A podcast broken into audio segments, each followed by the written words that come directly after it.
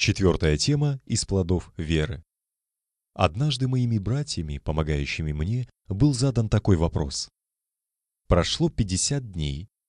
Примечание. Сейчас уже 7 лет. Относится к 1946 году. Конец примечания. А ты вовсе не спрашиваешь и не интересуешься этой ужасающей мировой войной, которая привела в хаос всю землю и касается судьбы исламского мира. Между тем, часть благочестивых и ученых людей, оставив общий намаз и мечеть, спешат послушать радио. Интересно, разве есть еще более важное событие, чем это? Или же интерес к нему причиняет вред? В ответ я сказал, капитал жизни весьма невелик, важных же дел очень много. Подобно входящим друг в друга кругам, у каждого человека существуют круги, которые, начиная от круга сердца и желудка, тела и дома, района и города, родины и страны, земного шара и человечества, и до круга всего живого мира и Вселенной поочередно входят друг в друга. В каждом кругу у каждого человека может иметься какая-либо функция. Однако в самом маленьком кругу имеется самая большая, важная и постоянная функция а в самом большом кругу может изредка появляться самая маленькая и временная функция.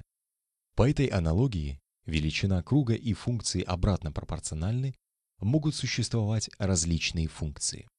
Однако большой круг из-за своей привлекательности, заставляя оставить необходимую и важную функцию, имеющуюся в маленьком кругу, занимает ненужными, бессмысленными и пустыми делами, понапрасну уничтожая капитал жизни и убивая за маловажными вещами эту драгоценную жизнь. А подчас, с пристрастием следя за этими военными схватками, человек становится сторонником одной из враждующих сторон и снисходительно относится к чинимому ею насилию, становясь его соучастником. Ответ же на первый пункт вопроса таков. Да, существует еще более великое событие, чем эта мировая война, и еще более важный вопрос, нежели вопрос мирового господства на этой земле. И перед каждым человеком, и особенно перед мусульманами, имеется такое событие и стоит такой вопрос, что каждый человек, если у него есть силы и богатство, как у немцев и англичан, и если есть еще и разум, не колеблясь, отдаст их, чтобы в свою пользу решить этот только лишь один вопрос.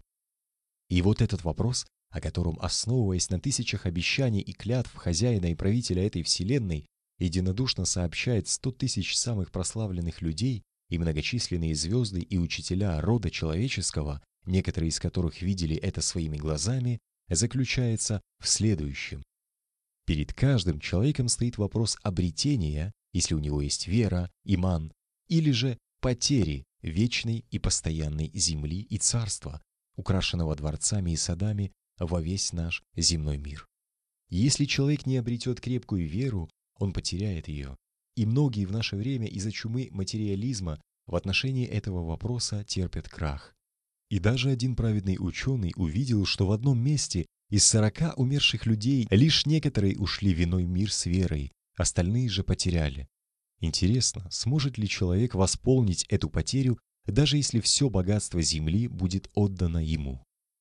Так вот, мы, ученики Рисаленур, Считаем, что если бросить дела, способствующие положительному решению этого вопроса, и оставить обязанности, помогающие работать в этом деле одному необыкновенному защитнику, который 99% помогает положительно решить этот вопрос, и заниматься пустыми, бессмысленными делами, словно мы навечно останемся в этом мире, будет абсолютной глупостью. И поэтому мы уверены, что если у каждого из нас будет даже в сто раз больше ума, его нужно использовать лишь для этой задачи.